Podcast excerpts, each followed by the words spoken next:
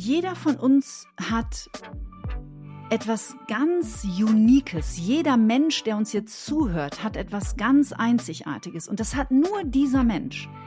Die Art zu sprechen, die Art eine Frage zu stellen, die Art Dinge zu formulieren. Und aufgrund dieser einzigartigen Kompetenz, sage ich jetzt mal, die jeden Menschen individuell auszeichnet, wird jeder Mensch einen anderen Menschen auf eine andere Art und Weise erreichen. Herzlich willkommen bei Humans Are Happy. Ich bin Leonard Gabriel Heikster und in dieser Folge spreche ich mit Kati Kleff. Kati Kleff ist Moderatorin, Autorin, Podcasterin und traumasensible Begleiterin. Sie beschäftigt sich mit der Frage, was uns dauerhaft gelassener, zufriedener und glücklicher macht. Dabei möchte Kati wissen, warum wir uns häufig so gestresst fühlen und was unser Gehirn damit zu tun hat. Dazu spricht sie in ihrem eigenen Podcast regelmäßig mit renommierten Gästen aus den Bereichen Psychologie, Neurowissenschaften oder Lebensqualität. Und ich denke, das ist ein super Match mit meinem Podcast, also mit Humans Are Happy. Ich möchte daher von Kati in diesem Gespräch wissen, was ihr innerer Antrieb ist und wie sie ihre wichtigsten Erkenntnisse aus ihrer Lernreise bisher beschreibt. Herausgekommen ist dabei ein tolles, persönliches und, wie ich finde, wirklich auch sehr berührendes Gespräch. Die wichtigsten Erkenntnisse erhältst du wie immer schriftlich im Humans Are Happy Newsletter. Ebenso erhältst du dort einen Zugang für den nächsten offenen Community Call am 13. Dezember um 19 Uhr. Die Anmeldung zum Newsletter findest du wie immer in den Show Notes. Jetzt wünsche ich dir aber erst einmal viel Spaß beim Hören und sage herzlich willkommen, Kati. Hallo lieber Leo, ich freue mich extrem auf unsere kleine Rückrunde und auf das Gespräch mit dir, weil mir unsere erste Runde so in wohliger Erinnerung ist. Also schön, dass ich da sein darf. Ich freue mich. Ich freue mich auch sehr, sehr doll. Ja, du hast es, du sprichst es gerade schon an, unsere Rückrunde. Ich weiß gar nicht, ob es jetzt die Hörenden ähm, von Humans Are Happy alle mitbekommen haben, aber ich war im, wann war das? Anfang, Anfang November ist das mhm, Gespräch? Ich glaube, Anfang November.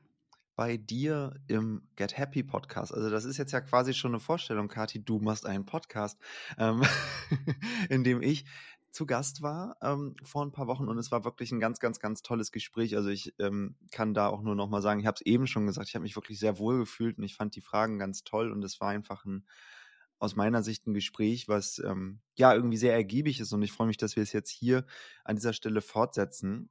Ähm, und vielleicht ist es auch ein ganz guter Einstieg.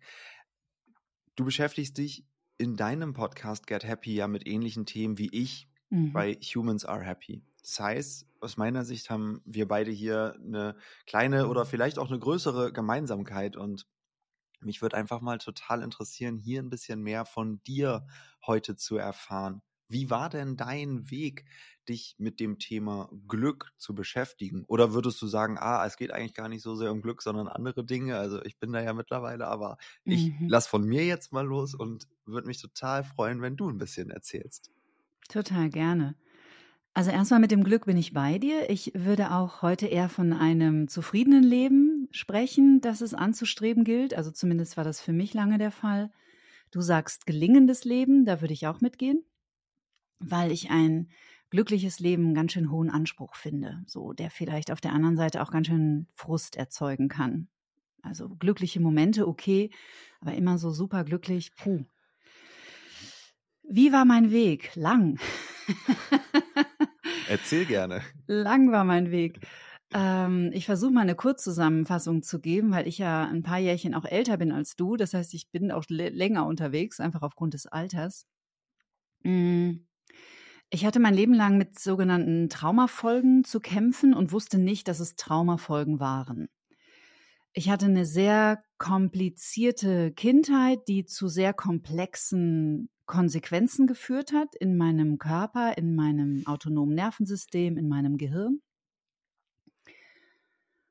Und wusste schon relativ früh in meinem Leben, dass das nicht einfach so spurlos an mir vorübergegangen sein kann. Ich wusste aber nicht, ähm, was es bedeutet in diesem ganzen Ausmaß.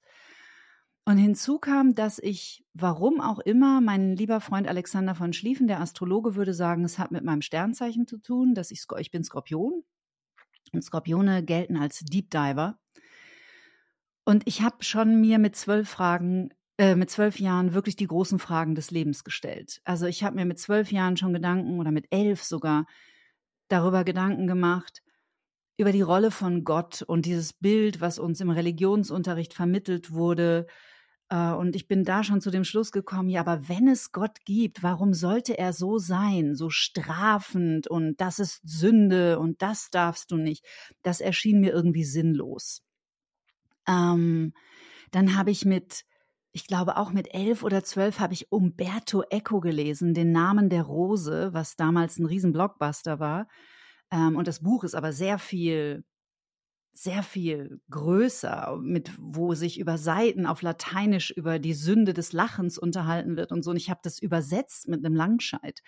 Also ich wollte diese tiefe Philosophie, die in, dem, in der Geschichte von Eco versteckt ist, schon sehr früh begreifen. Also es war irgendwie, keine Ahnung, es ist irgendwas in mir gewesen, das tiefer wollte und, und nicht einfach sich so mit der Oberfläche zufrieden gegeben hat. Und ich glaube, dass sich das auf der Strecke dann kombiniert hat mit meiner eigenen Biografie und meinen eigenen Erfahrungen. Und ich war einfach, ich glaube, wahrscheinlich ähnlich wie du, immer ein extrem neugieriger Mensch und bin es bis heute. Also es gibt wenig, was mir begegnet, wo ich sage, das schließe ich aus. So, ich habe mal Eckart Tolle sagen hören, es ist sehr gefährlich zu glauben, dass man etwas weiß. Ähm, ich kann mir vieles vorstellen, ich kann mir auch vieles nicht vorstellen.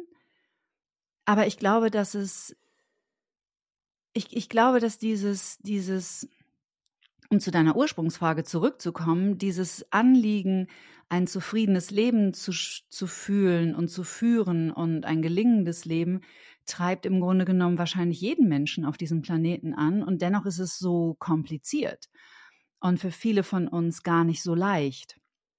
Und dem ein bisschen auf die Schliche zu kommen, äh, durch eine sehr ganzheitliche Brille, das machst du bei Humans Are Happy ja auch, das hat mich total fasziniert. Und deswegen war dieser Podcast auch vor dreieinhalb Jahren für mich eine so tolle Gelegenheit und so eine tolle Plattform, einfach mit unglaublich faszinierenden Menschen sprechen zu dürfen, die von ganz unterschiedlichen Seiten mal auf dieses ähm, gelingende Leben draufgeschaut haben. Also auf der körperlichen Ebene, auf der mentalen Ebene, aber eben auch auf der seelischen Ebene.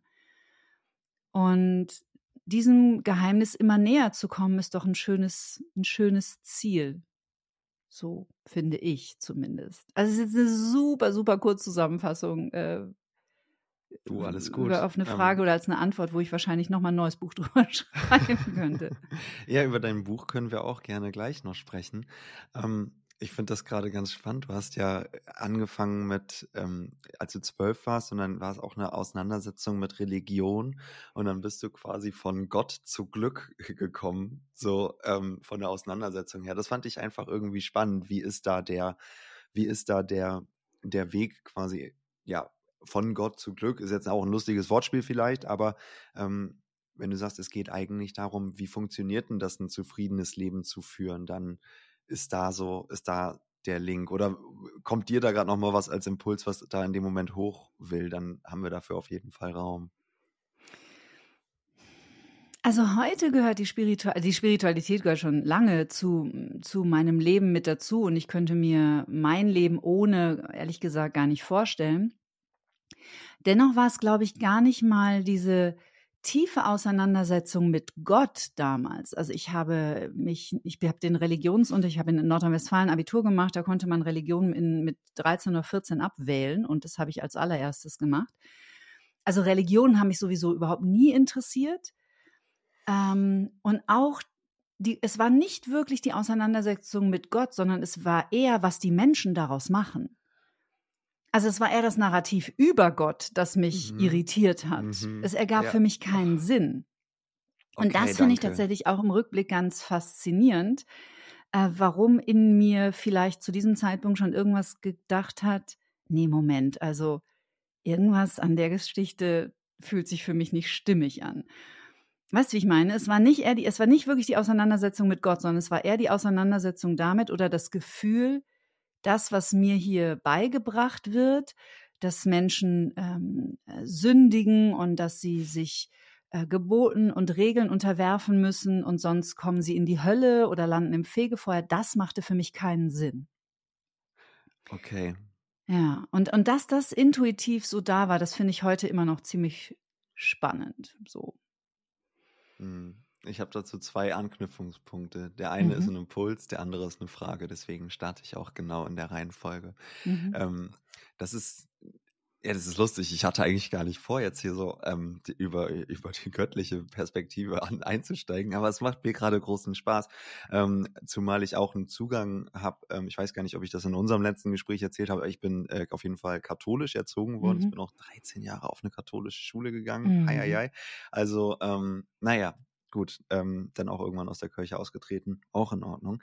Aber wo du es gerade sagst, mit, ich konnte mit diesem äh, strafenden Gott, ne, ist ja auch eher dann Altes Testament, ne, nicht so viel anfangen, weil der immer sagt, ah, Sünden ist aber ganz, ganz böse und es kommt einfach in mir hoch, das finde ich so witzig. Es gibt ja auch andere Religionen, die ganz andere Bilder von Gottheiten haben. Und da habe ich letztens ein Meme gesehen, also so ein Bild quasi mit Text, das nennt man im Internet dann Meme.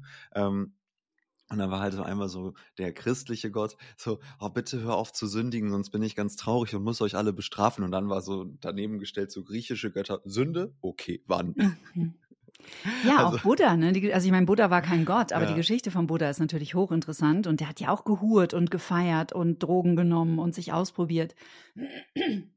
Als gäbe es keinen Morgen. Also er hat einfach Erfahrungen gesammelt. Das, Woher ähm, weißt du das? Ich, ich, ich höre es zum ersten Mal, deswegen ist es gerade neu und spannend gelesen. für mich. Aha. Äh, kann ich sehr empfehlen. Also Hesses Siddhartha ist ja fast so ein, so ein, ich würde es einen Klassiker nennen. Und da ist die Geschichte von Siddhartha Gautama, also der dann später zu Buddha wurde. Äh, das hat Hesse wunderbar aufgeschrieben. Und ähm, es war ja ein, ein indischer Königssohn, den die Familie hat versucht, von allem Übel der Welt fernzuhalten, indem sie ihn im Palast wohlbehütet eingesperrt haben. Ah, und dann ja, hat er sich halt befreit, weil das war nicht, äh, warum er auf der Welt ist. Das ist eine schöne Geschichte. Ja, das habe ich, das, das habe ich tatsächlich mal gehört. Und Hesse, vielleicht Neujahrsvorsätze sind ja eh nicht so eine schöne Sache, aber wir nehmen auf am 29. November. Ich dachte, vielleicht kann ich nächstes Jahr einfach mal mehr Hesse lesen. Das ist bestimmt gut. Ach, Hesse geht immer. okay, aber anderes Thema. Du hast gerade ja auch gesagt, okay, ne, das hat dann wenig Sinn gemacht ähm, mit dem mit dem Strafen und Sündigen für dich. Aber du hast auch gesagt, bis heute ist Spiritualität für dich ein wichtiges Thema. Und äh, wir haben auch in unserem ersten Gespräch ein wenig über Spiritualität äh, gesprochen und ähm, ich weiß gar nicht, ob ich dich das da zurückgefragt habe, deswegen hole ich es jetzt einfach sonst nach. Was heißt denn für dich Spiritualität überhaupt? Mhm. Eine große und gute Frage, die, glaube ich, jeder auch für sich unbedingt ganz individuell beantworten darf. Ähm, für mich bedeutet Spiritualität erstmal ähm, zu versuchen, ein möglichst bewusstes Leben zu leben. Also mir meiner Handlungen, meiner Gedanken und meiner Gefühle bewusst zu sein, mir selber gut beim Leben zuschauen zu können. Und dementsprechend aus dem berühmten Raum zwischen Reiz und Reaktion zu handeln und, und äh, Entscheidungen zu treffen, die im besten Fall zu meinem höchsten Wohl, aber auch zum höchsten Wohle aller sind.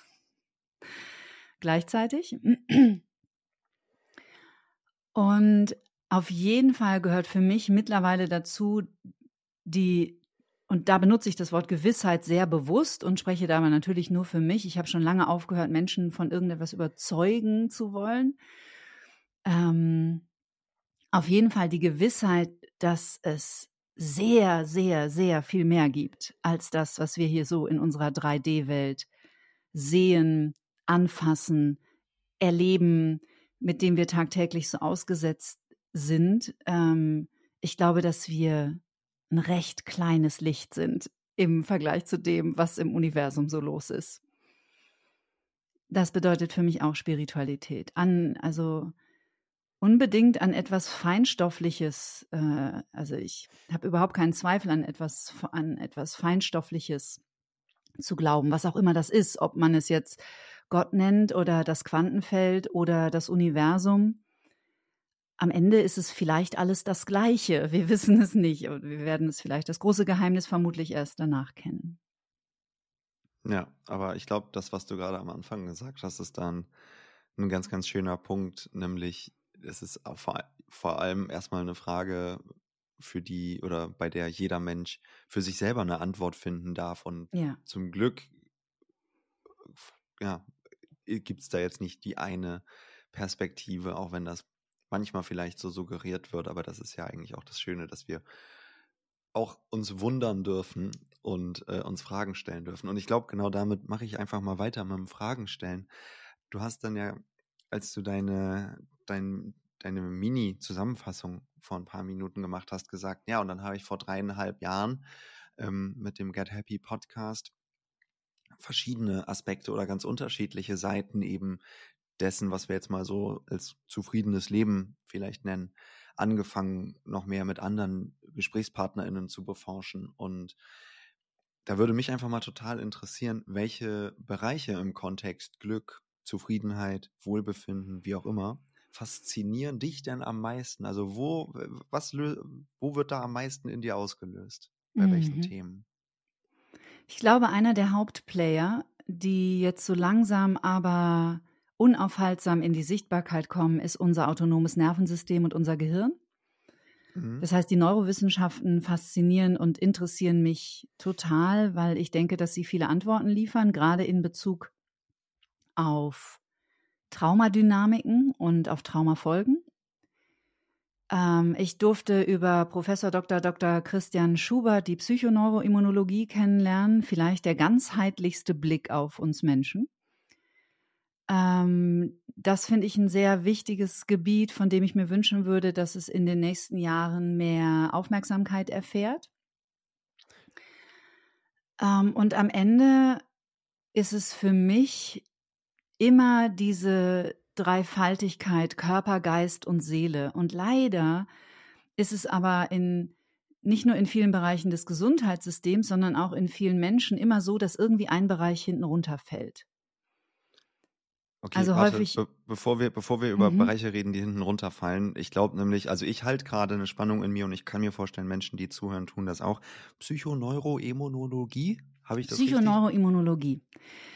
Also die Psychoneuroimmunologie ist glaub, der Epigenetik. Viele kennen den Begriff nicht, deswegen. Ja, PSI kann man auch äh, kurz, ja. nee, PNI, Entschuldigung, Psychoneuroimmunologie, hm? PNI, genau. Er hat es dann auch im Gespräch immer wieder abgekürzt mit PNI. Ähm, ich hoffe, ich gebe das richtig wieder. Die Psychoneuroimmunologie ist der Epigenetik gar nicht so wahnsinnig weit entfernt. Mhm. Und im Grunde genommen geht es darum, körperliche Beschwerden, Autoimmunerkrankungen in Zusammenhang zu stellen mit individuellen Traumata in der eigenen Geschichte, ähm, mit der ganzen Biochemie in unserem Körper, das ist die Immunologie, ähm, und in Kontext mit dem sozialen Umfeld, in dem wir uns bewegen, also auch mit dem System. Es ist einfach ein, ein komplett ganzheitlicher Blick auf den Menschen, der wo du nicht nur hingehst und sagst, äh, ich habe das, bitte machen Sie es weg. Und dann sagt der Schulmediziner, das ist wunderbar, nehmen Sie das ab sofort jeden Tag dreimal und dann haben Sie keine Beschwerden mehr. So klar, weil wir ja. halt Symptome niederdrücken. Und die Psychoneuroimmunologie versucht auch sehr tief herauszufinden, wo ist denn eigentlich die Ursache? Und es kann auch etwas Transgenerationales sein. Und das letzte Buch zum Beispiel, das mhm. der, das der Schubert geschrieben hat, heißt Die Geometrie der Seele. Und mhm. da geht es um sogenannte Fraktale, also wo sich Muster wiederholen und wo, und die Epigenetik weiß das, ähm, weiß das schon lange. Also du hast dich ja auch, glaube ich, mit Transgenerationentrauma auch schon mal auseinandergesetzt. Auf jeden Fall angeschnitten, würde ich sagen. Genau. Also auch die Epigenetik weiß, dass wir natürlich die Traumatisierungen unserer Eltern und Großeltern, eventuell sogar Urgroßeltern, da ist man sich noch nicht einig, wie viele Generationen es wirklich zurückgibt, diese Informationen natürlich auch in unseren Zellen tragen und es hat Auswirkungen auf uns.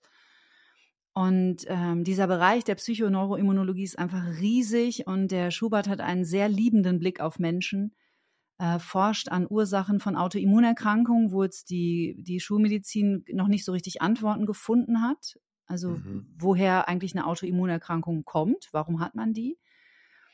Und da forscht die PNI und das ist ein ganz, ganz tolles Thema, sehr, sehr spannend. Er hat einen Lehrstuhl an der Universität in Linz, hat da seit 25 Jahren äh, ein Labor, ein Team und forscht. Danke, das hilft total. Ich liebe Verstehbarkeit. Wenn ich jetzt verstehe, okay, Psycho, ja, Psychologie, Neuro, Nerven und Immunologie, eben mhm. Biochemie und dann das Zusammenspiel davon. Cool. Dann mhm. weiß ich, was gemeint ist, aber es ist mir halt gerade, ich konnte es mir nicht so schnell erschließen. Deswegen ähm, vielen Dank für die Ausführung und verzeih mir, dass ich dir ins Wort gefallen bin. Du das hast eigentlich, okay. du warst eigentlich bei der Dreifaltigkeit und zwar nicht der göttlichen, sondern Körper, Geist und Seele. Ja. Ich weiß nicht, ob du da nochmal ansetzen magst. Naja, es ist Oder, im Grunde genommen ja. genau das, was auch die PNI macht, nämlich, dass wir häufig doch einen Bereich irgendwie hinten runterfallen lassen. Also sprich, jetzt mal ein ganz alltagstaugliches Beispiel. Menschen rennen ins Fitnessstudio, was super ist und mhm. wichtig, ähm, und meditieren. aber haben vielleicht noch keinen Zugang zu ihren Gefühlen und halten das nicht für notwendig.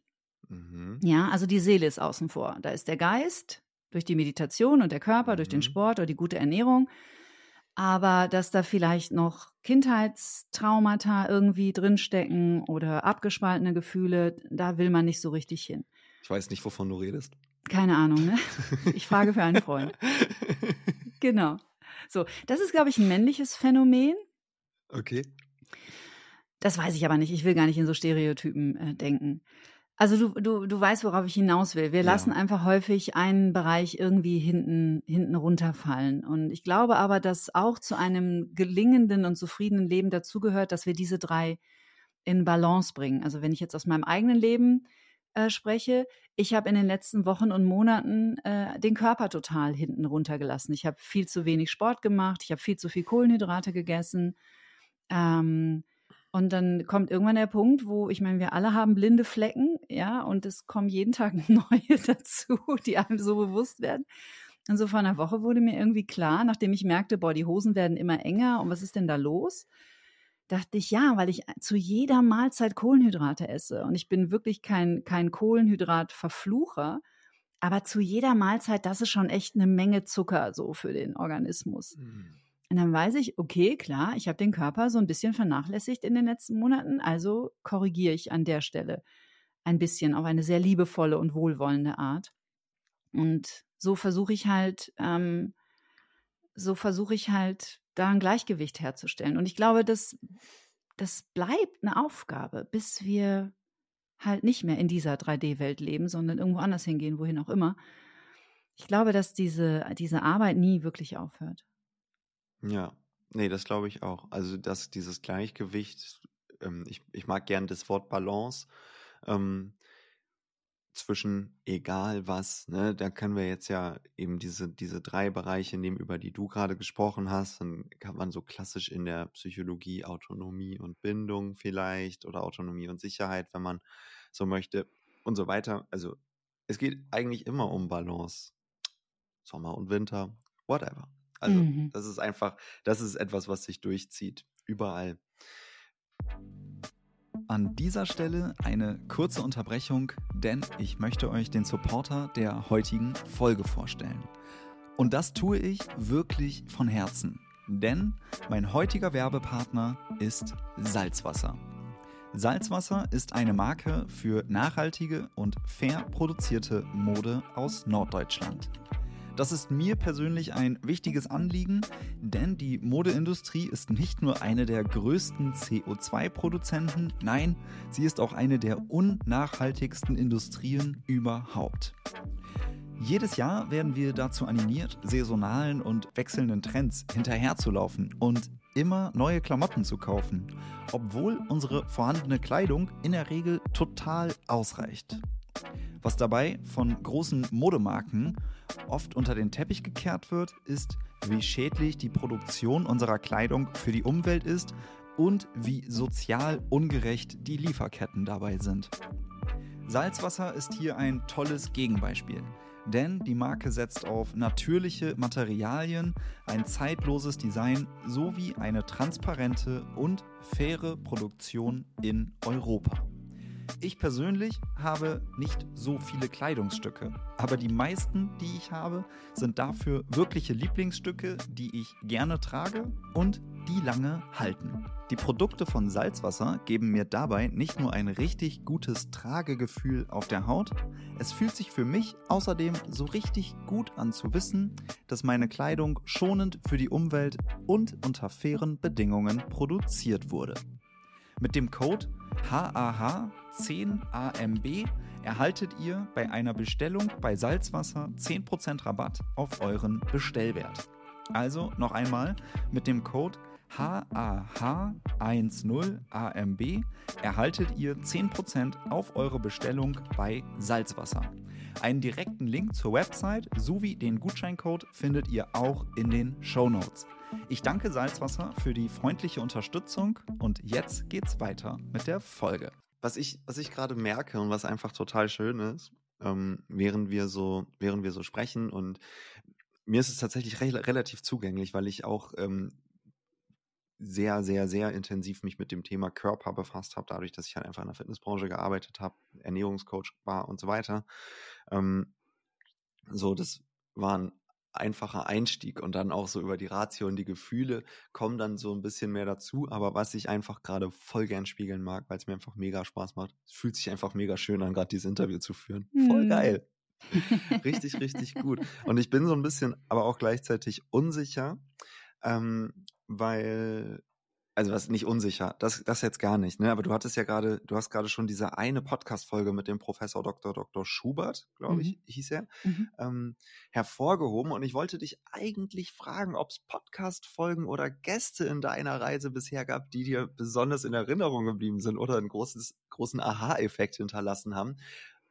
Aber ich fürchte fast, dass das schon die Antwort ist. Aber vielleicht machen wir auch einfach nochmal die Tür auf. Vielleicht gibt es da ja noch mehr. Das würde mich einfach total interessieren, weil wenn du dich mit so vielen Menschen aus unterschiedlichen Bereichen ähm, einfach unterhältst, dann sind das ja einfach auch potenziell ganz verschiedene Impulse, mhm. die da hängen bleiben können. Und dadurch, dass ich das in meiner Reise mit Humans Are Happy habe und einfach sehr dankbar darum bin, mit Menschen aus so unterschiedlichen ja, Perspektiven sprechen zu können, würde mich interessieren einfach bei dir, was, wo war da mal so ein Ding, wo du heute noch sagst, boah, ey, das Gespräch, da bin ich richtig froh, dass ich es geführt habe. Mhm.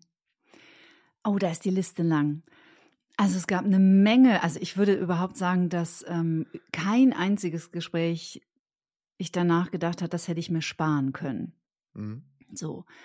Und ich weiß gar nicht, ob wir darüber gesprochen haben oder ob ich dich das schon mal gefragt habe. Ich wähle meine Gäste total intuitiv aus. Mhm. Und ich liege, also bisher, toi, toi, toi, da habe ich noch nie falsch gelegen.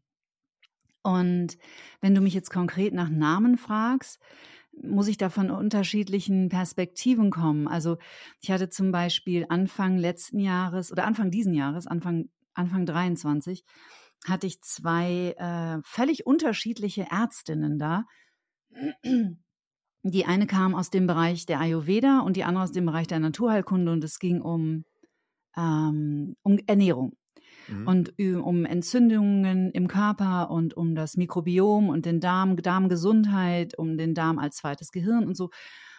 Und da zum Beispiel bleibt mir immer wieder in den Ohren hängen, und das fand ich ganz interessant, dass beide, obwohl sie aus so ganz unterschiedlichen Richtungen gekommen sind, beide gesagt haben, ein, eines der Hauptprobleme in der westlichen Ernährung ist das Brot.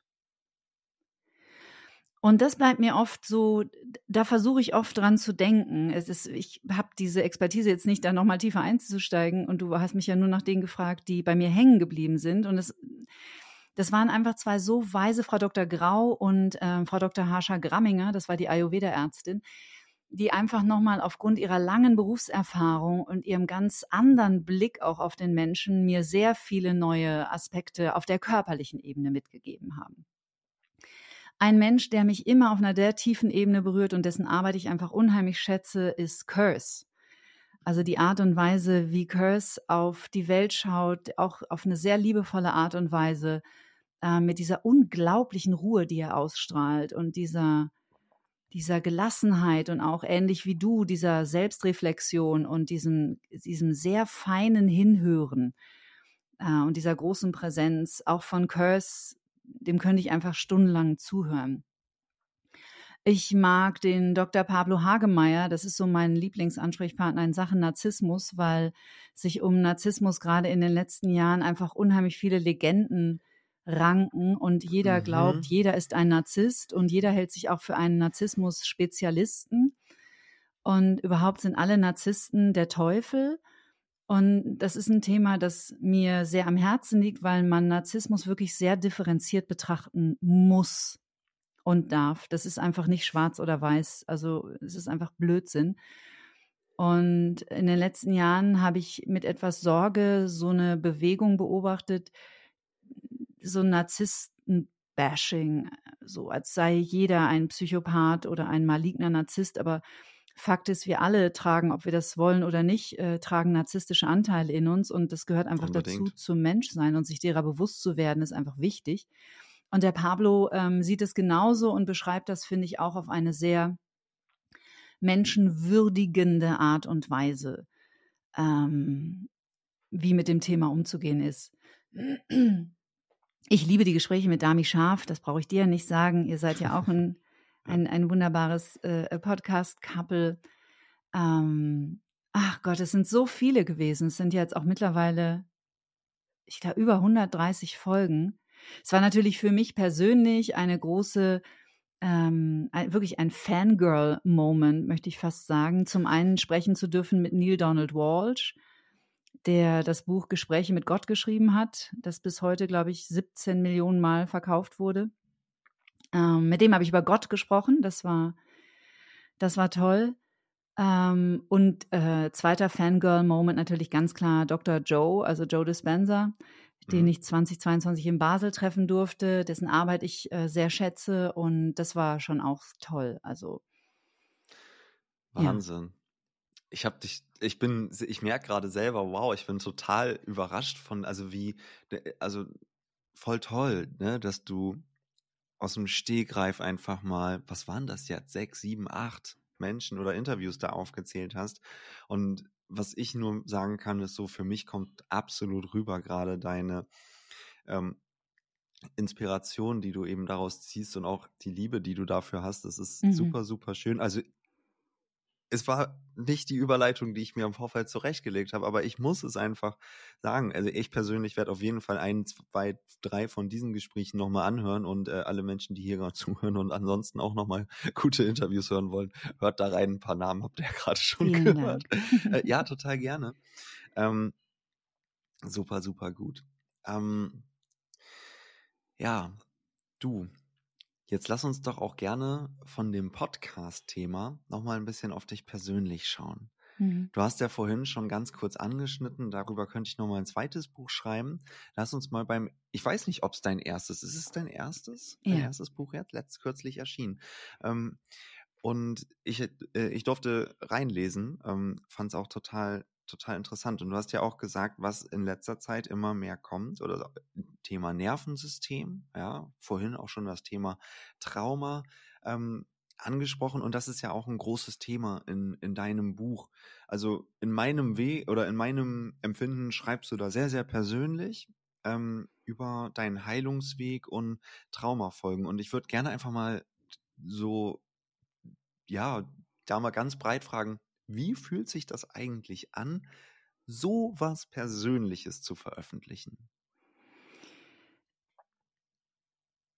Das kann ich gar nicht so kurz beantworten. Mittlerweile fühlt sich das ganz normal an und, und überhaupt mhm. nicht furchteinflößend. Nimm dir gerne Zeit, alles gut, aber du musst es jetzt nicht in einer Minute erzählen. Ich durfte ja in diesen Prozess hineinwachsen. Also ich habe nicht von heute auf morgen entschieden, ich teile jetzt sehr private und persönliche Dramen, die sich bei mir zu Hause abgespielt haben, sondern ich durfte in kleinen Schritten mich in diese Sichtbarkeit hinein entwickeln. Ich mache ja neben Get Happy noch zwei andere Podcasts, unter anderem mit der Verena König, mit der Traumatherapeutin äh, und Autorin, ähm, alle zwei Wochen auf ihrer Plattform eine Folge zusammen über Trauma. Also sprich, Menschen können sich an uns wenden, die an Traumafolgen leiden. Und ähm, wir reflektieren im Grunde genommen das Anliegen dieser Menschen so. Und Verena kam immer von der Therapeutenseite und ich praktisch als Betroffene auf der anderen Seite. Und das ist ganz witzig, weil wir machen das jetzt, glaube ich, seit zweieinhalb Jahren zusammen. Und ich, ich habe mir lange keine, keine ersten Folgen mehr angehört, aber ich glaube, wenn man mal die ersten Folgen anhört, da bin ich noch ganz still und, und traue mich kaum was zu sagen und, und stelle mal nur so Fragen. Und man merkt dann im Laufe der Zeit, wie ich mich immer weiter aus meinem Schneckenhaus hinaus traue und in ganz kleinen Schritten anfange, eigene Erfahrungen öffentlich zu teilen. Und das war ein langer Prozess und der Prozess spielt sicherlich auch bei der Entstehung des Buches eine große Rolle.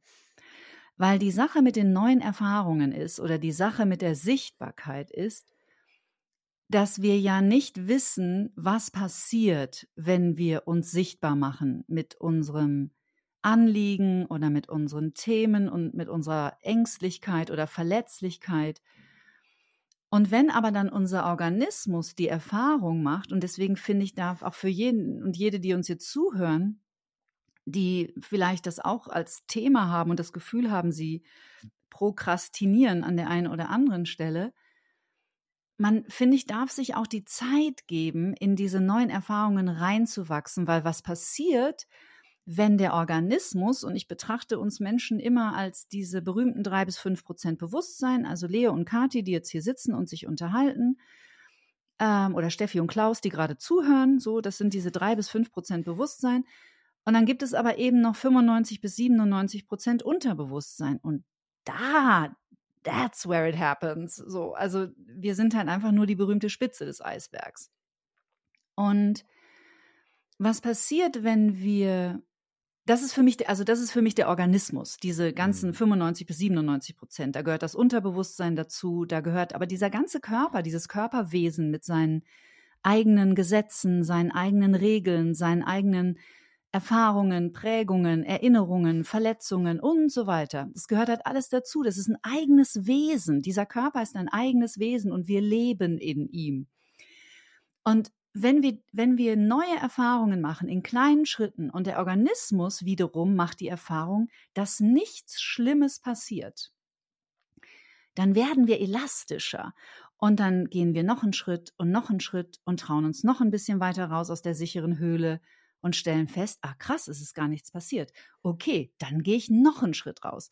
Und genau das ist im Grunde genommen bei mir passiert. Das heißt, dieses Buch zu schreiben war natürlich in sich nochmal ein geschlossener Prozess, aber ich denke, dass diese Arbeit mit Verena und auch mich in meinem Podcast immer mehr zu zeigen mit eigenen Ängsten, eigenen Erfahrungen, das zählte alles dazu. Und als ich die erste Anfrage bekam für das Buch, das ist jetzt fast zwei Jahre her, habe ich totale Panik bekommen und habe gedacht, das geht auf keinen Fall. Das, ich kann auf keinen Fall ein Buch über Trauma schreiben, weil es war klar, wenn ich ein Buch über Trauma schreibe, muss ich es als Betroffene schreiben, weil ich bin keine Traumatherapeutin. Ja, ich arbeite im Coaching, traumasensitiv, so, ich bin auch sehr gut ausgebildet, aber ich bin keine Traumatherapeutin. Und als klar war, okay, ich schreibe es als Betroffene, war im nächsten Schritt klar, okay, dann muss ich Dinge von zu Hause erzählen. Und das war in Bezug auf meinen Vater jetzt kein großes Ding, weil mein Vater schon seit 2016 gestorben ist aber meine Mutter lebt noch. Und dann war die Frage, das, also, wie soll das gehen? So. Und dann habe ich diese Anfrage ähm, abgelehnt und habe gesagt, ich kann das Buch nicht schreiben, das geht nicht. Meine Mutter lebt noch, das ist ein totaler Konflikt für mich und den kann ich nicht lösen. So. Und ein, halbe, ein halbes Jahr später kam die nächste Anfrage vom gleichen Verlag. Also die haben praktisch nicht locker gelassen sie wollten es doch nochmal anklopfen und so. Und da war ich dann schon, apropos neue Erfahrungen sammeln, da war ich dann schon woanders. Mhm. Und plötzlich war es für mich vorstellbar. Und dann habe ich gedacht, okay, vielleicht geht es ja doch.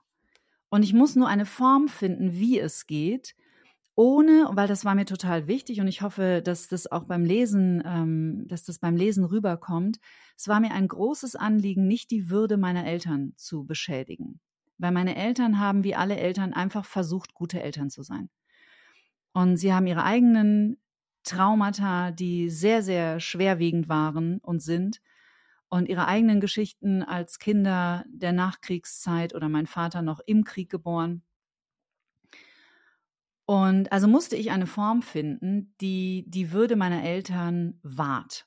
Also nicht, hier ist all die Scheiße, die mir als Kind passiert ist und, und Tag der Abrechnung, sondern aus einer möglichst sachlichen Distanz, um auch den Menschen begreiflich zu machen, was ist eigentlich Trauma? Also wo fängt komplex Trauma an und wie kann es sich zeigen? Und das nochmal war war ein langer und komplexer Prozess. Also alles das, was ich am Anfang geschrieben habe, habe ich komplett weggeschmissen, weil ich irgendwann festgestellt habe, dass ich praktisch nur darüber schreibe, was da Schreckliches passiert ist und was da Schreckliches passiert ist und, und wo da die Polizei kam und so. Und irgendwann auf der Strecke habe ich dann festgestellt, warte mal kurz, das ist gar nicht das Buch, das ich schreiben will sondern ich möchte ein Buch schreiben, das Menschen Unterstützung bietet. Das ist kein Ratgeber, aber zumindest möchte ich ein Buch schreiben, in dem ich meine Erfahrungen teile und hoffentlich auch Mut machen kann. Also erstmal Menschen das Gefühl vermitteln, hey, du bist damit nicht alleine, was dich quält und mit dir ist alles in Ordnung. Mit dir stimmt alles. Ähm, du bist damit nicht alleine und das sind die Dinge, die mir geholfen haben. Also das ist kein Buch, in dem es einen Zehn-Punkte-Plan gibt, so heilst du dein Trauma in sechs Wochen, weil niemand heilt sein Trauma in sechs Wochen. Das mal vielleicht in aller Klarheit. Ähm, und, und das war ein, es war ein sehr diffuser und, und sehr ähm, feiner Prozess, für den ich mir auch echt Zeit genommen habe und immer wieder geprüft habe, geht das noch in die richtige Richtung? Okay, hier biege ich irgendwie falsch ab, das geht weg, da muss ich wieder zurück. Also ich habe einfach versucht, auch mir beim Schreiben bewusst zuzuschauen. Und auf, um deine Frage, deine äh, Ursprungsfrage damit zu beantworten, wie fühlt sich das an? Für mich mittlerweile total schön. Und auch wenn Menschen sagen, boah, das ist so mutig von dir, ich empfinde das gar nicht so. Ich empfinde das nicht als mutig, weil ich diese Phase, in der es mutig für mich war, schon lange durchlaufen habe. Weißt du, wie ich meine? Also es gab, es gab vor zwei, drei Jahren eine Zeit, wo ich angefangen habe, mutig zu sein. Und dann mhm. habe ich immer wieder die Erfahrung gemacht, dass mir nichts passiert. Niemand greift mich an dafür. Mhm. Und ich habe die Erfahrung gemacht, dass Menschen mir gespiegelt haben, Danke, dass du deine Erfahrungen teilst. Das ist so wahnsinnig heilsam und wertvoll für mich. Und das war das Anliegen auch des Buches und der Punkt, an dem ich meine Mutter, die natürlich eine wesentliche Rolle in meiner Biografie gespielt hat und auch immer noch spielt, ähm, meine Mutter mit an Bord geholt habe und ihr gesagt habe, ich werde ein Buch über Trauma schreiben. Und ähm, weil ich die Erfahrung gemacht habe, dass es für Menschen super heilsam ist, dass ich meine Erfahrungen so öffentlich teile. So, mhm. wie sich das für mich angefühlt hat, wo sich Trauma gezeigt hat, was die Symptome waren, was mir nicht geholfen hat, was mir geholfen hat. Und dann passiert etwas ganz Erstaunliches. Ich hatte damit gerechnet, dass sie komplett durchdreht. Und dann hat sie aber ganz ruhig geantwortet, okay, wenn du das meinst, dass du das machen musst, dann musst du dieses Buch schreiben. Und am Ende schreibt sogar meine Mutter in diesem Buch ein Kapitel, in dem sie über ihre Kindheit schreibt. Und wenn man das gelesen hat, dann versteht man relativ schnell, dass es für mich zumindest niemals um die Frage geht, wer hat Schuld. Weil, wo hat es denn angefangen? Also wer war denn der erste Mensch, der einen anderen Menschen missbraucht hat oder geschlagen hat oder vernachlässigt hat emotional. Also wo hat es angefangen? Und da, da, da, das, das führt ins Nichts, weil es, wir, wir haben so vieles über Generationen weitergegeben. Und wenn man erfährt, was die, die Generation, die zum Kriegsende oder auch ähm, nach dem Krieg geboren ist, was die als Kinder erfahren haben, wie viel körperliche Gewalt zum Beispiel, ähm, dann wird relativ schnell klar, okay, da jemandem die Schuld zu geben, das führt vielleicht irgendwie nicht wirklich in die Heilung und gleichzeitig relativiert es aber auch nicht das eigene Leid. Und da ist ein bisschen in der Traumaheilung oder auch in diesen ganzen Vergebungsritualen ist so ein bisschen, da ist eine Falle. Mhm. Weil wir dazu neigen, ist zumindest meine Erfahrung auch äh, von den Klientinnen und Klienten, mit denen ich arbeite, ähm, dass wir schnell alles das, was wir als Kinder erleben mussten oder erfahren oder erleiden haben, wir so schnell unter den Teppich kehren, weil wir zu dem Schluss kommen, ja, meine Mutter hatte so eine schreckliche Kindheit, sie konnte ja nichts dafür. Das stimmt wahrscheinlich. Dennoch hatte natürlich jeder Erwachsene auch die Verantwortung, sich darum zu kümmern, so. Ähm, wobei das natürlich auch nochmal eine andere Generation ist, die keine Podcasts hatte, die kein Internet hatte, die keinen Zugang auf all dieses Wissen hatte, was wir heute haben. Und gleichzeitig relativiert oder sollte es das eigene Leid, die eigenen Erfahrungen, die eigenen Verletzungen nicht bagatellisieren oder relativieren. Und das war für mich auch zum Beispiel ein langer Weg, das zu verstehen, dass mein Schmerz und mein Trauma genauso viel Wert hatten wie die Traumata meiner Mutter. Und ich habe aber lange die Traumata meiner Mutter und die psychischen, meine Mutter hatte schwere Depressionen, als ich klein war, die psychische Erkrankung meiner Mutter hat immer mein eigenes relativiert, so nach dem Motto, beschwer dich nicht, ähm, sie kann nichts dafür, sie hat ja schließlich Depressionen. Weißt du, wie ich meine? Mhm. Und das ist sehr, das ist tricky. Ich finde es spannend, was du sagst mit der, mit der Falle und auch mit dem, ähm, ja, zu fragen, wo fängt es an, wer hat Schuld, das führt ins Nichts. Das ist, glaube ich, ein ganz, ganz wichtiger Punkt, weil in dem Moment, wo ich, egal wo, die, die Schuld suche, man könnte vielleicht auch sagen, wo ist die Ursache, ne? wo ist der Anfang? Schuld ist ja auch wirklich, hat eine, ein, ein ich finde, ein, ein, starkes Wort, auch mit, mhm. einer, mit einer großen Deutung. Ähm, und was für mich so total mitschwingt dabei ist der Fokus. Ne? Also in dem Moment, wo ich nach der Schuld, nach dem der Schuldigen oder sonst wie suche, schaue ich gar nicht auf das Gelingende oder auf, auf die Heilung, so wie du sagst, sondern eben ja auf was ganz anderes. Und dieser Begriff der Heilung, den finde ich da aber auch total interessant. Und da mag ich mit dir einmal kurz drauf einzoomen. Denn beide Themen, so scheint es mir persönlich zumindest, auch Trauma oder Traumata und Heilung, das, das wird gefühlt immer populärer. Ne? Also viele Menschen ähm, beschäftigen sich damit, auch öffentlich, und ich glaube, das ist super, super gut. Und in meinem Verständnis, ich weiß es nicht. Also ich bin da selber für mich auf der Suche nach der Antwort auf die Frage, kann man ein Trauma wirklich heilen mhm. oder kann man es eigentlich nur schlicht bewältigen mhm. und liegt dann in der Bewältigung die Heilung. Ich gebe ganz kurz hinterher, weil in meinem Verständnis ist ein Trauma eigentlich etwas in dem Moment, wo es passiert, sehr intelligentes von unserem System, weil ähm, wir nicht fähig sind, mit irgendwas umzugehen. Es würde uns überfordern, es würde unser System überfordern. Also entscheidet unser System für uns im allerbesten Sinne, ich spalte das jetzt ab.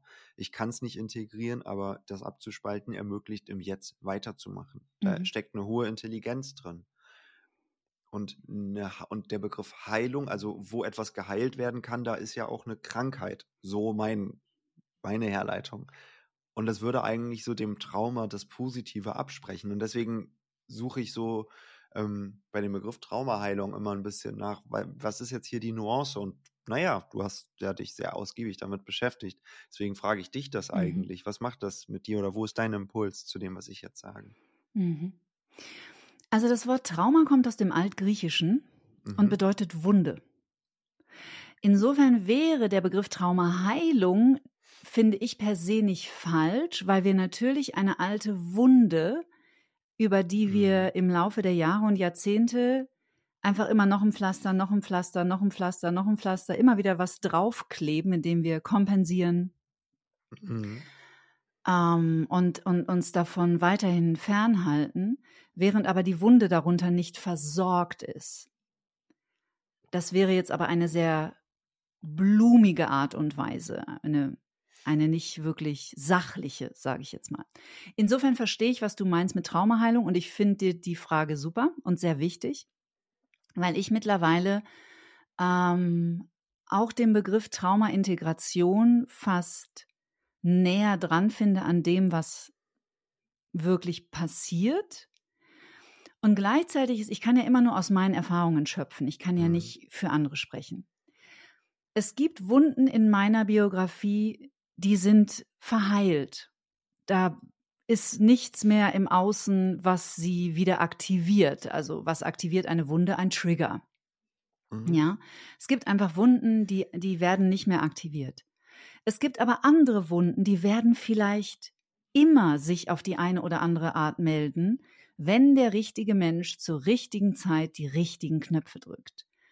Also ein Beispiel, ähm, ich bin von meinem, mein Vater war ein sehr narzisstischer Mensch und jemand, der uns Kinder unheimlich viel abgewertet hat und von dem wir wenig Anerkennung erfahren haben. Also im Grunde genommen wirklich der Klassiker, nichts war gut genug. Und genau das wurde auch so kommuniziert. Das bedeutet, ich habe als Kind erfahren, dass Kritik sich anfühlt wie totale Vernichtung, weil wir als Kinder unbedingt von unseren Eltern geliebt werden müssen. Unbedingt. Wir brauchen das so, so sehr. Die Anerkennung und den Zuspruch und das Ja der Eltern. Ja, du bist genau richtig. Ja, das hast du schön gemacht. So. Und heute ist es so, dass wenn mich zum, wenn jetzt jemand zum Beispiel bei Apple Podcast, da stehen 100 positive Bewertungen und dann kommt die 101 und die ist irgendwie negativ. Ja. Das kann mich immer noch so arg treffen. Also ich spüre sofort die Reaktion des Körpers. Denn was ist eine Traumareaktion? Eine Körperreaktion. Der Körper reagiert auf etwas. Und ich spüre sofort den alten Schmerz, der mir reinfährt. Und ich habe aber gelernt, diesen Schmerz einzuordnen, ihn wahrzunehmen und zu wissen, wo er herkommt. Und anstatt wie früher von diesem Schmerz wegzugehen, kann ich heute dorthin gehen und dann lege ich mir auf die Hand dann hier so auf diesen oberen Herzbereich und sage, oh, es ist so krass, wie mich das immer noch, wie da immer noch der Körper so unglaublich heftig reagiert auf Kritik. Das ist die alte Verletzung. Mhm.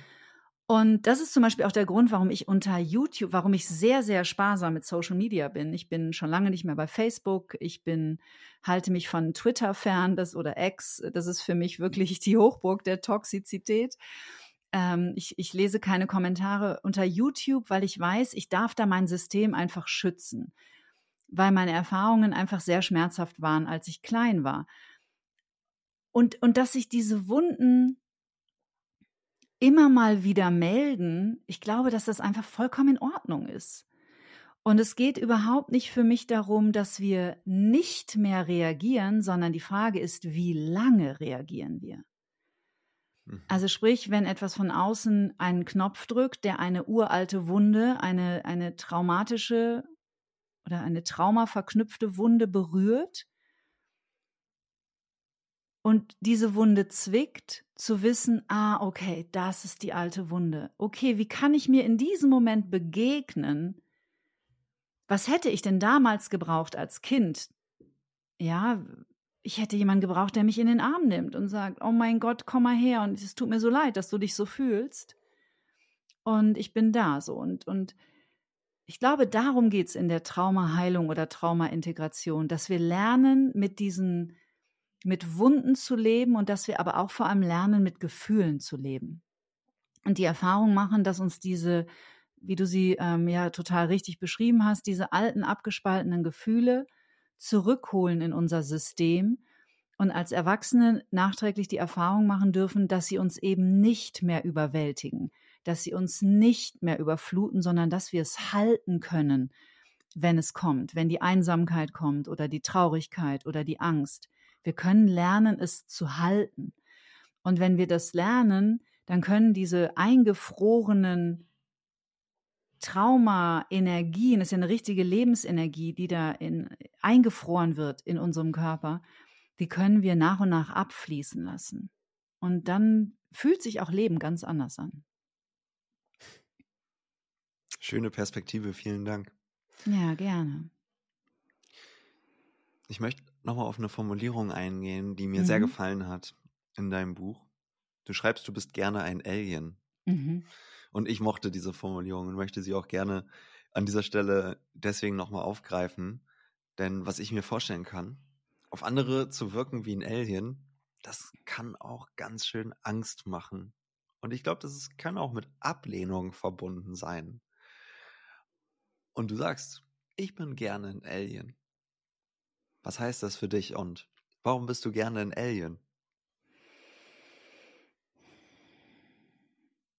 Dieses Gefühl, ein Alien zu sein oder total fremd zu sein oder irgendwo nicht dazu zu gehören, ist ein Gefühl, das sehr viele Menschen mit Traumafolgen kennen. Mhm. Und ich habe viele Jahrzehnte meines Lebens damit gebracht, mich so passend zu machen, dass ich mich so nicht mehr fühle. Also wie muss ich sein, damit ich mich endlich so fühle wie einer von euch? So, damit ich mich nicht mehr so fremd fühle. Und das Gefühl, ein, ein Alien zu sein, ist auf jeden Fall geblieben. Aber es macht mir keine Angst mehr. Im Gegenteil. Ich, wie du sagst oder richtig zitierst, ich bin gerne ein Alien. Ich bin gerne ein bisschen anders vielleicht, um dann auch festzustellen, zum Beispiel in Begegnungen wie mit Menschen wie dir, lieber Leo, dass ich vielleicht so ein Alien gar nicht bin und dass ich vielleicht, dass es andere gibt wie mich. Also es gibt in dem Buch hinten raus ein Kapitel, das heißt Finde die anderen. Und ich glaube, dass jetzt übrigens die Zeit dafür ist. Ich glaube, es ist jetzt die Zeit, dass wir die anderen finden und dass wir anfangen, uns zu vernetzen und dass wir die Erfahrung machen, dass wir mit unseren Ängsten, unserer Traurigkeit, unserer Einsamkeit, unserer Wut, die wir nie ausleben durften, unserer Haltlosigkeit eben nicht alleine sind, sondern dass es ganz, ganz, ganz viele von uns gibt.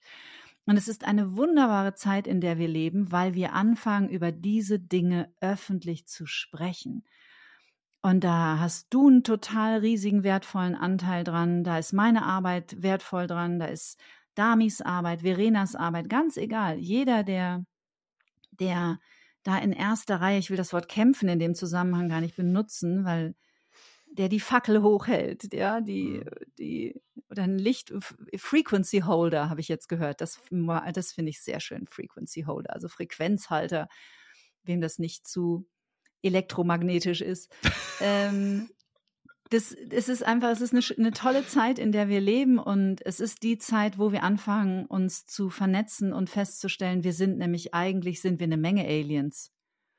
Und vielleicht okay. ist es genau dieses Alien-Gefühl, das uns als Menschen ausmacht. Und vielleicht gehört es auch dazu, um den Bogen zu schließen, auch ein gelingendes und zufriedenes Leben zu führen, indem wir feststellen, da gibt es noch ganz viele andere wie mich und, und die fühlen wie ich und ich bin gar nicht so einsam, wie ich dachte auf diesem Planeten. Ich finde das wunderschön und ich muss es einmal rauslassen. Ich liebe ja die Formulierung, wenn dir das nicht zu elektromagnetisch ist. Weil wer jetzt Ja sagt, auch gut. Das ist eigentlich ist super. Es ist wirklich super. Aber ähm, es ist ja Elektromagnetismus. Sehr elektromagnetisch. Ähm, okay, Spaß beiseite. Nein, Spaß ist wichtig. Also nehmen wir Total. den mit. Aber ähm, ich habe noch mal eine andere Frage und ich, das ist super, weil ich glaube, du hast schon fast selber die Überleitung so ein bisschen gemacht. Ähm, du kündigst auf deiner Website an, dass auch parallel zu dem Buch ähm, du einen Online-Kurs veröffentlichst. Und ähm, ich mag da einfach gerne mal reinfragen, was war da so die Motivation? Weil auf der einen Seite hast du ja gesagt, ich mache jetzt hier keinen Zehn-Punkte-Plan und bin jetzt nicht eben die Therapeutin, die eben sagt, so gehst du mit deinem Trauma um, sondern du schreibst ein sehr, sehr persönliches Werk.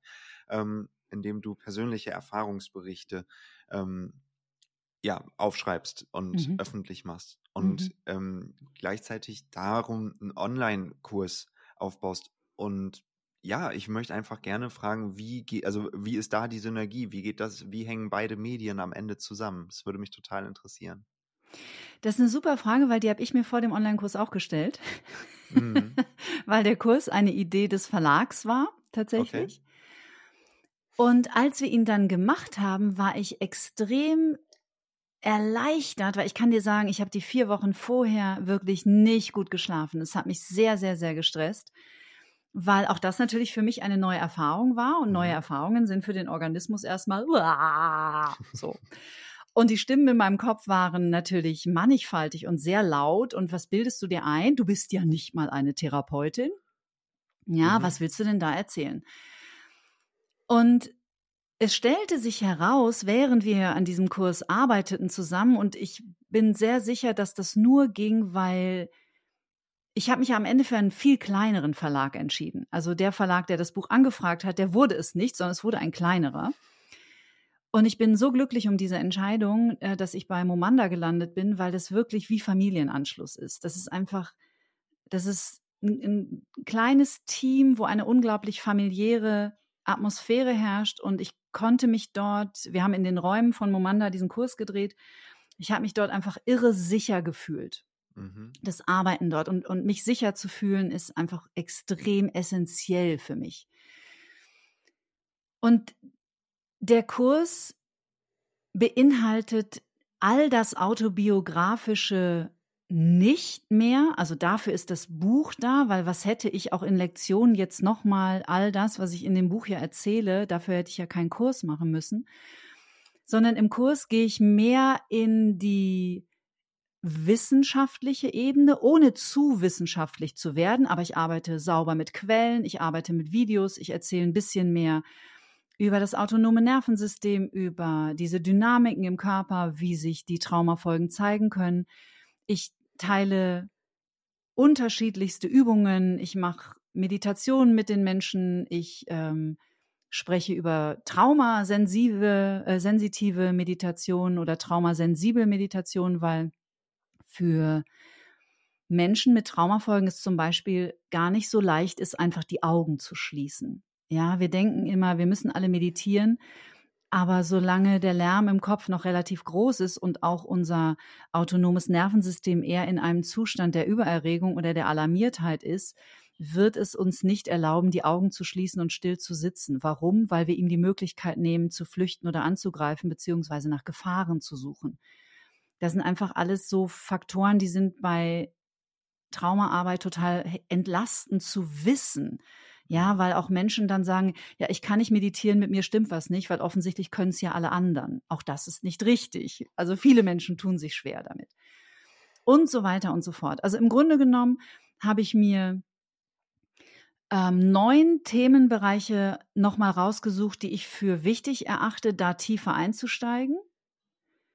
Ähm, warum zum Beispiel Selbstfürsorge, häufig für uns nicht so leicht ist, warum Prokrastination eine Traumafolge sein kann, wie man die Perspektive verändern kann, sich dem mal von einer anderen Seite zu nähern, weil ich auch das für essentiell halte, dass wir über diesen Weg der Psychoedukation der sogenannten, also sprich dieser, ich sage es mal, psychologischen Früherziehung, mhm. also einfach so Fakten zu verstehen auf Körperebene, all das hilft uns, eine andere Haltung uns gegenüber zu etablieren und in eine mitfühlendere Haltung zu kommen für unsere eigene Biografie und unsere eigenen Symptomatiken.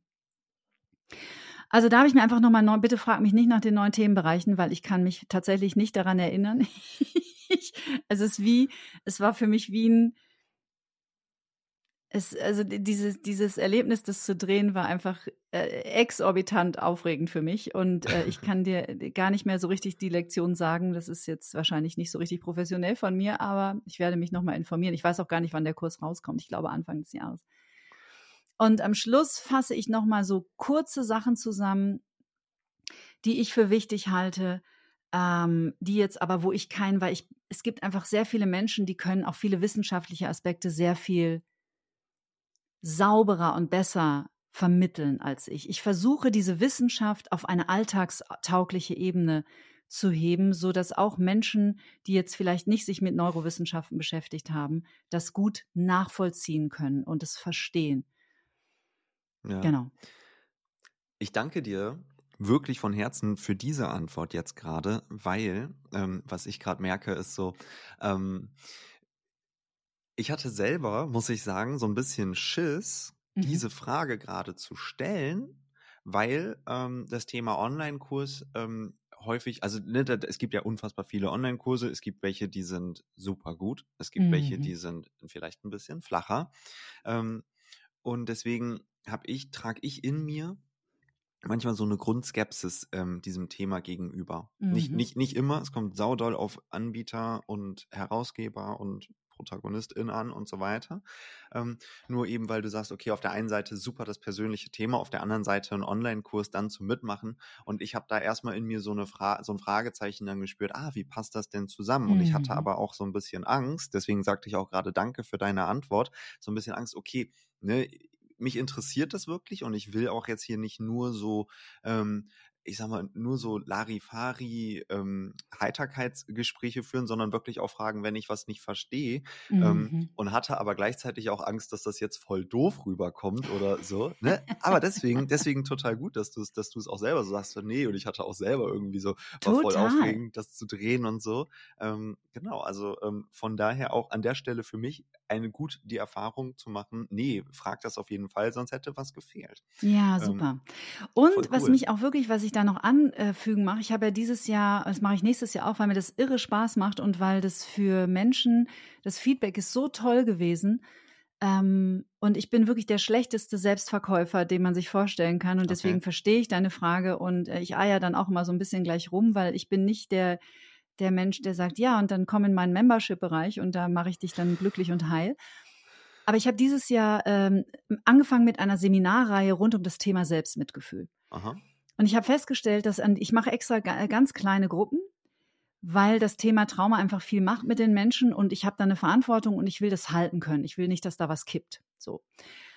Und habe auch eine, eine Assistenz dabei, die zur Koregulation da ist und so weiter und so fort. So, und dann habe ich einfach festgestellt in diesen Seminaren,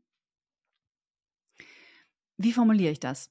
Ich glaube, jeder von uns, du, ich, Dami, Verena, Gabor Mate, Joe Dispenza, der Papst, den würde ich doch vielleicht rausnehmen an der Stelle, den streichen wir, hat, jeder von uns hat etwas ganz Unikes. Jeder Mensch, der uns mhm. jetzt zuhört, hat etwas ganz Einzigartiges. Und das hat nur dieser Mensch die Art zu sprechen, die Art, eine Frage zu stellen, die Art, Dinge zu formulieren. Und aufgrund dieser einzigartigen Kompetenz, sage ich jetzt mal, die jeden Menschen individuell auszeichnet, wird jeder Mensch einen anderen Menschen auf eine andere Art und Weise erreichen. In anderen Worten, es gibt Menschen, die können mit mir gar nichts anfangen, für die ist aber Verena diejenige, die die Worte findet, die diesen Menschen hilft, den nächsten Schritt zu gehen. Mhm. Andere Menschen sagen, nee, mit Verena kann ich gar nichts anfangen. Ich, die Dami erreicht mich mehr. So. Und das ist etwas, was ich in meinen Seminaren verstanden habe, weil viele Menschen gesagt haben, also zumindest die, die da waren, und ich, da glaube ich schon auch, dass wir uns so ganz unbewusst nach dem ausrichten, ähm, was uns auf dieser verrückten Reise, die sich Leben nennt, Unterstützung bietet, diesen berühmten nächsten Schritt zu gehen, ähm, indem er zum Beispiel eine Folge Humans Are Happy hört und plötzlich fällt irgendein Groschen und ein Schlüssel ist da und ah, okay, da geht's weiter. Und in den Seminaren habe ich die Erfahrung gemacht, dass die Menschen gesagt haben, ich habe das schon so oft gehört, aber jetzt habe ich es erst verstanden, weil du es in anderen Worten sagst. Und ich mhm. glaube, es sind dann auch nicht nur die Worte, sondern es ist die Stimme, es ist die Art der Formulierung, es ist auch die Energie, die hinter jedem Menschen steckt und die einzigartig ist. Und deswegen diese Angst, die ich auch vor dem Kurs hatte, stellte sich für mich im Nachhinein als völlig unbegründet raus, weil es plötzlich für es war eher eine Ergänzung. Mhm. Und deswegen wäre ich nicht eins zu eins stimmig gewesen mit dem Kurs, hätte ich das nicht gemacht. Das garantiere ich dir.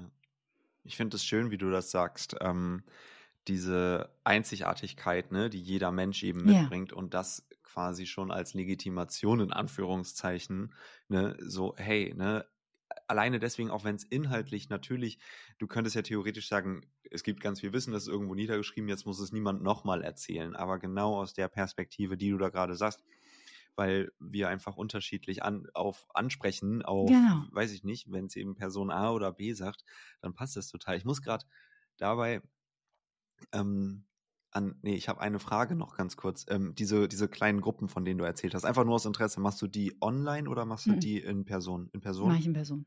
Okay, ja. Es war irgendwie gerade nur noch eine Frage, die, die ich hatte.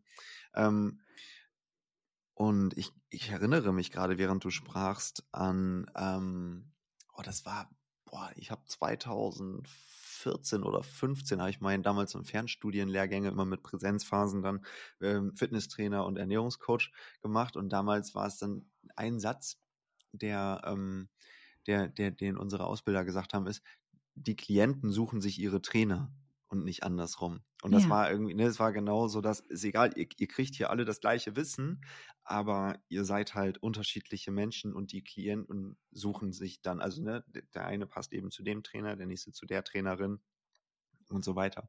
Und das ähm, macht, ist wahrscheinlich dann exakt das gleiche mit diesem Thema Online-Kurs und Ja, und Buch und Das ist eine whatever. total, total schöne Geschichte, die du da teilst, weil ich glaube auch, die Zeit ist vorbei. Wir dürfen kapieren, es gibt keine Konkurrenz. Das ist totaler Blödsinn. Und das liebe ich auch an den Podcastern so, dass wir Podcaster uns eher vernetzen und gegenseitig supporten, Mhm. ähm, anstatt zu sagen, an, anstatt so, hier ist nicht genügend Platz.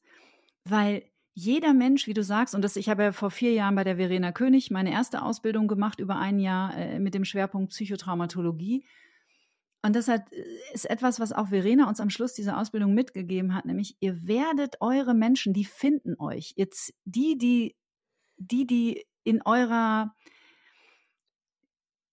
Energie oder Frequenz oder was auch immer, sie werden euch finden. Ihr müsst sie nicht suchen.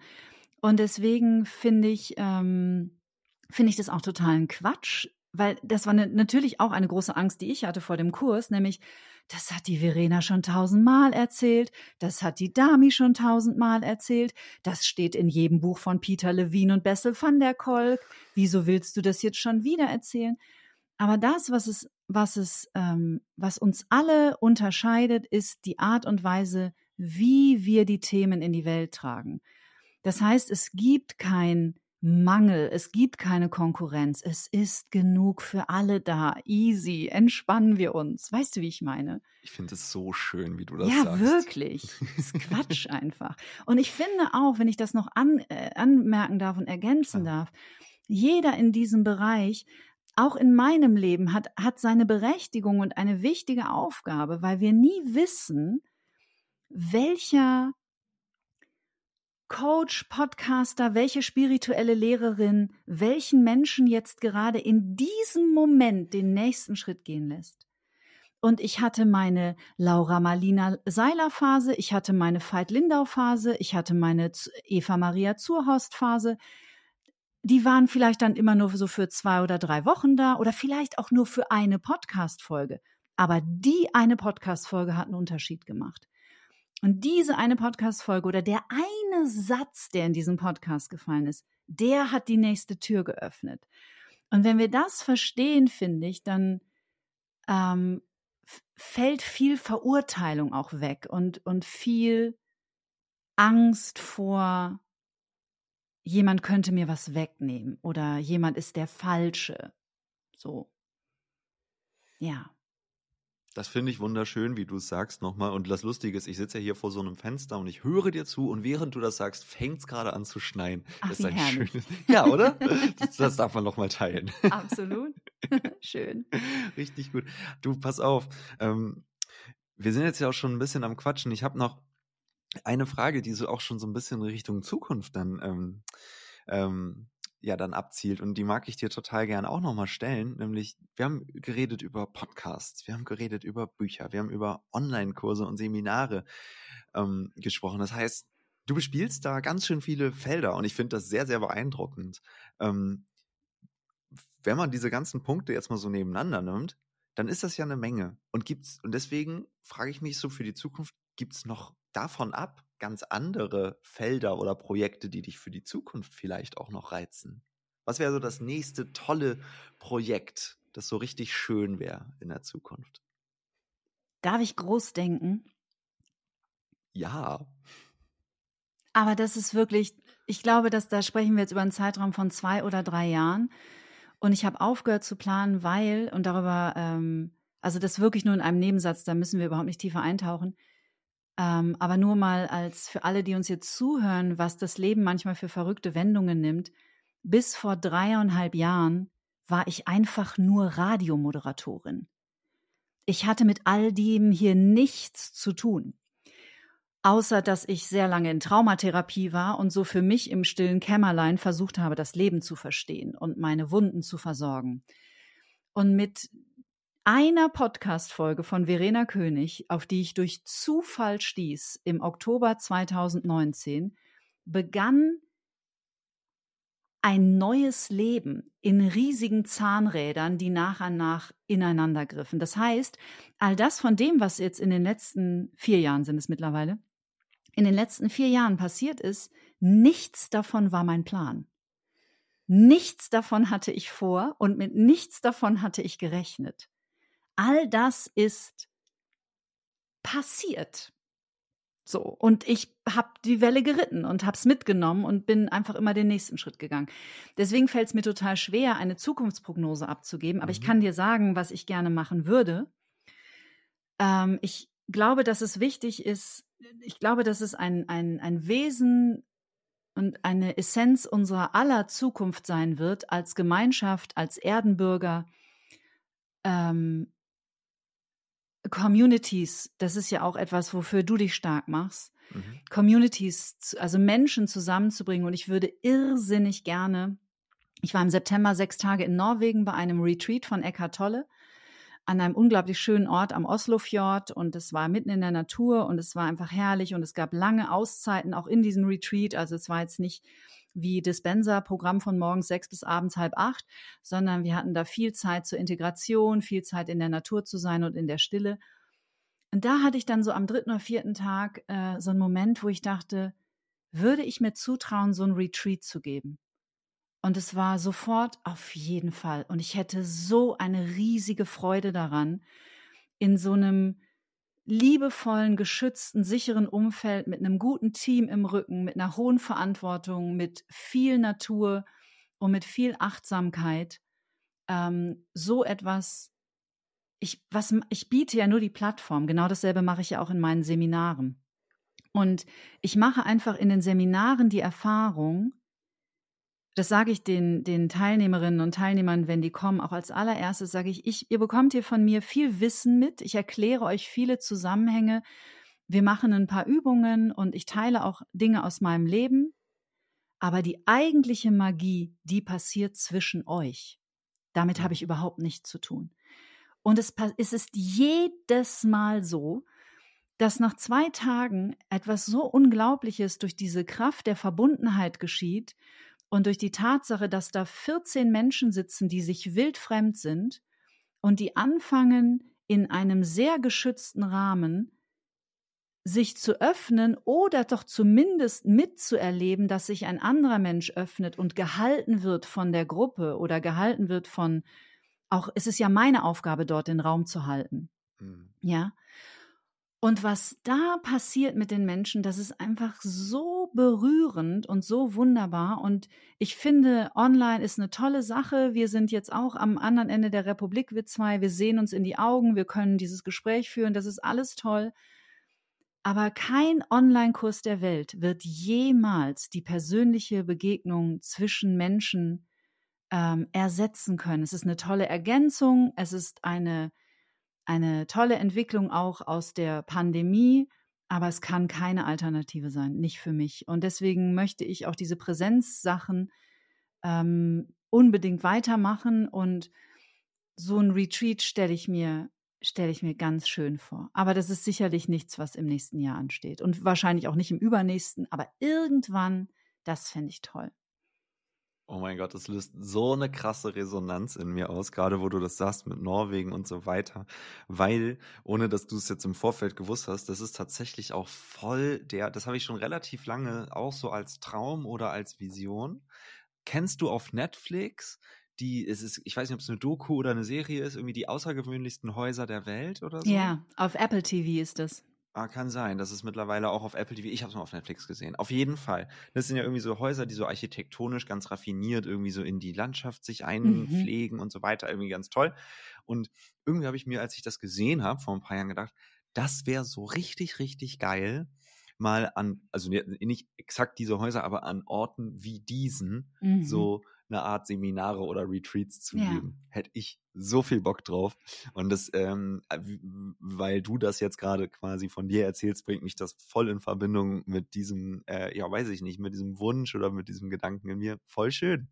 Danke fürs Teilen. Du und ja auch im Vernetzungsgedanken, weil ich habe dann sofort gedacht, ich habe eine Freundin, die ist eine der besten Yogalehrerinnen, die ich kenne. Die habe ich auch auf meiner Reise ähm, als als Teilnehmerin praktisch kennengelernt und die hat irre viel in mir angestoßen. Da habe ich gedacht, boah, und dann nehme ich die Shabna mit und die macht morgens, macht die Yoga und und weißt du, vielleicht im Vernetzungsgedanken kann man ja auch sowas auf, zusammen auf die Beine stellen und nicht sagen, das ist jetzt nur mein Ding, sondern hey, wir, da sind ganz unterschiedliche Menschen und die haben wunderbare Dinge zu sagen und ähm, du, wer weiß, wer weiß, wo es hingeht. Aber ich kann mir viel vorstellen. Es ist auf jeden Fall unheimlich schön, Teil davon sein zu dürfen. Ich empfinde das als großen Segen. Ja, ja, und sich selbst auch immer wieder so ein bisschen zum Teil von etwas machen, ne? Indem ja, man genau. eben dann so sagt, okay, ich traue mich, ich gehe ein bisschen in die Überwindung, eine neue genau. Erfahrung zu machen, um dann meinem System ja, die Erfahrung auch zu ermöglichen, hey, ich äh, gehe davon nicht, äh, weiß ich nicht, super in die Überforderung, sondern vielleicht kann ich daran auch wachsen. Genau. Wow. Wer weiß, wo es hingeht, Leo. Wer weiß, wo es hingeht, Kati. Ähm, ich muss sagen, ich bin wirklich sehr berührt von unserem Gespräch gerade und ich freue mich so sehr jetzt gerade auch, ähm, dass gestern kurzfristig und es hat mich genervt. Ich habe gestern eine Absage für einen Termin bekommen, der jetzt um zehn wäre, eigentlich in acht Minuten. Aber ich hätte diese Aufnahme nicht so entspannt heute machen können, wenn nicht diese kurzfristige Terminverschiebung gewesen wäre. Deswegen freue ich mich. Ja, das ist wunderbar. super. Ja, also voll gut. Aber tatsächlich, ich habe mir ein paar Fragen vorbereitet. Ich bin da jetzt durch und ich merke auch, dass mein System langsam voll ist. Deswegen würde ich dich ähm, gerne zum Abschluss, das mache ich ähm, meistens mit Menschen, ähm, die mindestens mal zum ersten Mal im Podcast sind, äh, zwei kurze Fragen fragen. Und zwar, wir haben heute ja viel über dein Buch geredet. Mhm. Ähm, und nochmal Thema Buch. Wenn dein Leben ein Buch wäre, welchen Titel würde es tragen?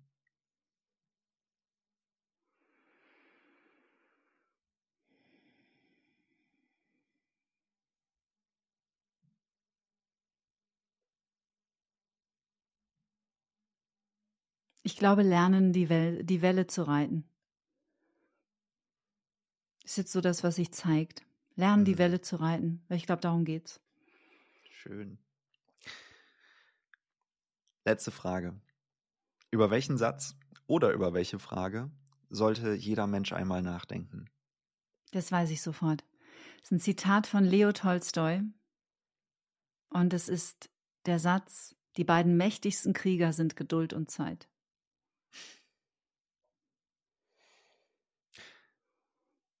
Ich danke dir wirklich von Herzen für dieses richtig, richtig, richtig schöne Gespräch. Äh, wenn wieder du magst, einmal, wir zwei, ne? Ja, wieder einmal. Wir sollten das, wir sollten das auf jeden Fall auch nochmal wiederholen, finde ich. Ähm, aber Fall. für heute ist ja. es an der Stelle total in Ordnung. Und wenn du möchtest, dann gehen die letzten Worte an dich. Ich danke dir sehr für die Gelegenheit, ein zweites Mal mit dir zu sprechen. Ich bin sehr sicher, es war nicht das letzte Mal. Du hattest ja auch schon eine schöne Idee, auf die ich jetzt nicht eingehe, aber das machen wir hinter den Kulissen, äh, wie wir auch kooperieren können in Zukunft. Das würde mich freuen, weil ich mag deine Energie, ich schätze deine Arbeit, ich schätze deine feine Art und deine große Sensibilität und deine Klugheit. Und ich bedanke mich bei jedem Menschen, der uns jetzt zugehört hat in den letzten fast eineinhalb Stunden. Ähm, weil es bedeutet, dass ihr euch Fragen stellt, dass ihr neugierig seid und dass ihr offen seid und wachsen wollt, sonst würdet ihr diesen Podcast nicht anhören. Und dafür einfach danke.